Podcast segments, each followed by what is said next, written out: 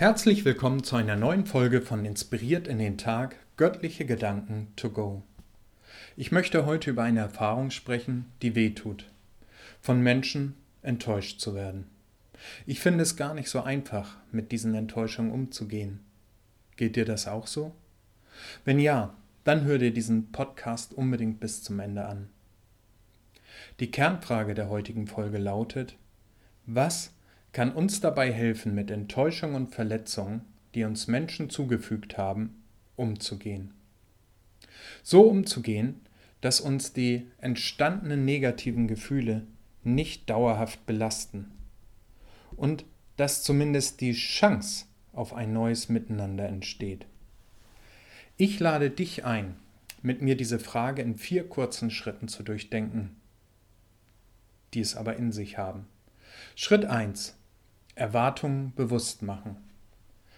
Wann werden wir von Menschen enttäuscht?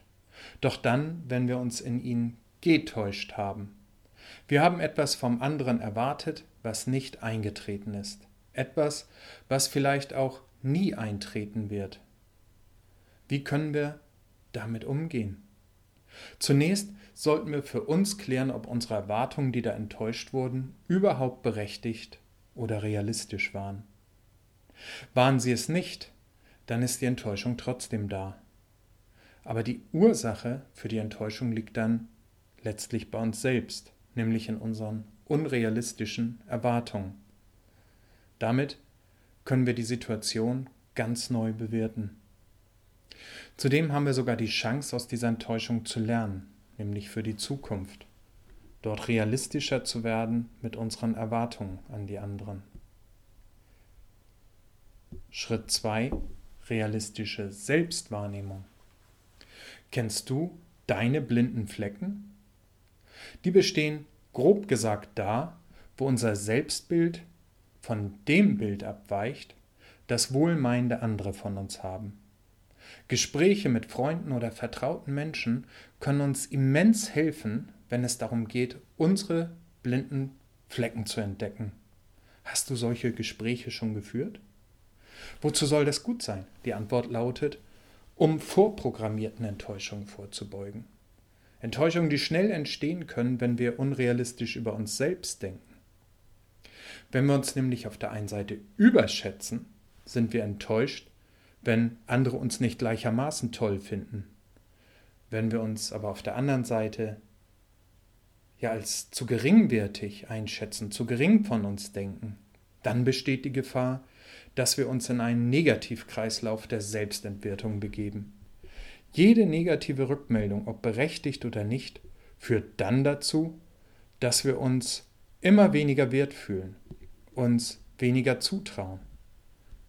Vielleicht kennst du das. Doch Gott hat jeden von uns begabt und hält dich und mich für unendlich wertvoll. Und zwar ganz unabhängig von unserem Können unserem Aussehen, Alter, Gesundheitsstatus und so weiter. Aber er sieht uns zugleich auch völlig realistisch, mit all unseren Stärken und mit all unseren Schwächen. Und das sollten wir auch tun, realistisch über uns selbst denken. Damit können wir dann manch völlig unnötigen Enttäuschungen vorbeugen. Schritt 3 schädigendes Verhalten und deren Konsequenzen benennen. Jetzt kommen wir zu den Enttäuschungen und zu Verletzungen, die so richtig wehtun, weil sie rein im negativen Verhalten anderer begründet liegen. Du kennst solche Situationen vermutlich auch. Du begegnest Menschen im Alltag oder auch in der Familie und manchmal sogar unter Freunden, die uns enttäuschen oder verletzen. Ob Absichtlich oder unabsichtlich spielt dabei im ersten Moment keine Rolle. Du bist enttäuscht oder sogar verletzt und das ist dann die Realität. Wie gehst du mit solchen Situationen, mit solchen Menschen um? Was kann man tun, damit die Chance eines Neuanfangs entsteht? Zunächst sollten wir uns folgende Tatsache klar machen. Manchen Menschen ist gar nicht bewusst, was sie durch ihr Verhalten bei anderen in dem Fall bei uns, auslösen. Viele Verletzungen entstehen durch fehlende Rücksichtsnahme und durch gedankenlosen Egoismus. Ich wage mal die These, dass auch du und ich leider nicht ganz frei sind von solchem Verhalten.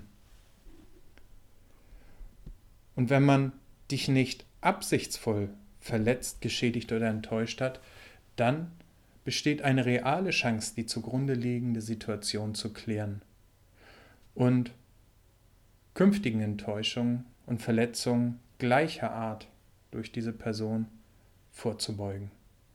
Als erste Hilfemaßnahme empfiehlt sich hier folgendes Vorgehen. Suche das Gespräch mit dem Menschen, der dich enttäuscht oder verletzt hat. Schildere ihm in diesem Gespräch die Situation, die zu deiner Enttäuschung oder Verletzung führte, denn die Situation ist ihm dann auch bekannt.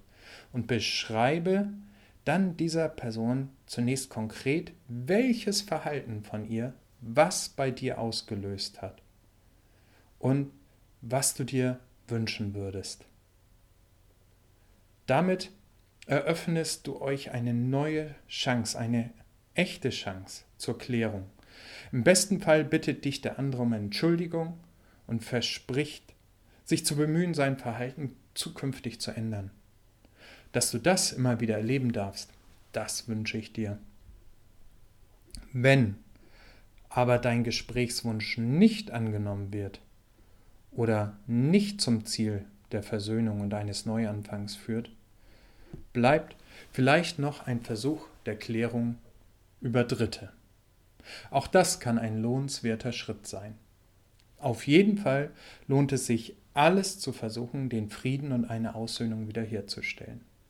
In der Bibel heißt es dazu, suche den Frieden und jage ihm nach. Schritt 4. Gott einbinden und loslassen. Doch was, wenn alle Versuche zur Klärung und zur Versöhnung scheitern? Dann besteht die Gefahr, dass wir eine bittere Wurzel in uns wachsen lassen. Das schadet uns dann aber nur weiter. Besser ist es, wir wagen einen Versuch, zu dem Jesus, Jesus Christus uns einlädt und ich würde sagen auch erst fähig macht. Vergebung. Vergebung aussprechen und dann den Rest Gott überlassen. Erst so werden wir innerlich wirklich frei und tragen die Verletzung nicht weiter mit uns herum. Aber wie soll das gehen, fragst du vielleicht. Jesus lädt uns ein, alle Dinge, die uns belasten, auch alle Verletzungen und Enttäuschungen durch andere Menschen, bei ihm im Gebet abzuladen. Solches Gespräch kannst du jederzeit und an jedem Ort mit ihm führen. Da kannst du ihm ganz offen und ehrlich sagen, was dich belastet, was dich verletzt hat. Und vielleicht wagst du es ja sogar noch, dich auf die ultimative Challenge, die größte Herausforderung von Jesus einzulassen nämlich zu Gott für die Person, die dich schwerwiegend enttäuscht oder verletzt hat, zu beten. Zu beten, dass Gott ihr Herz verändert und sie umkehrt von ihren falschen Wegen. Und dann vergib ihr und überlasse Gott das Richten. Damit ist die Schuld nicht aus der Welt, aber du bist nun frei davon, sie immer weiter zu verfolgen und von ihr verfolgt zu werden.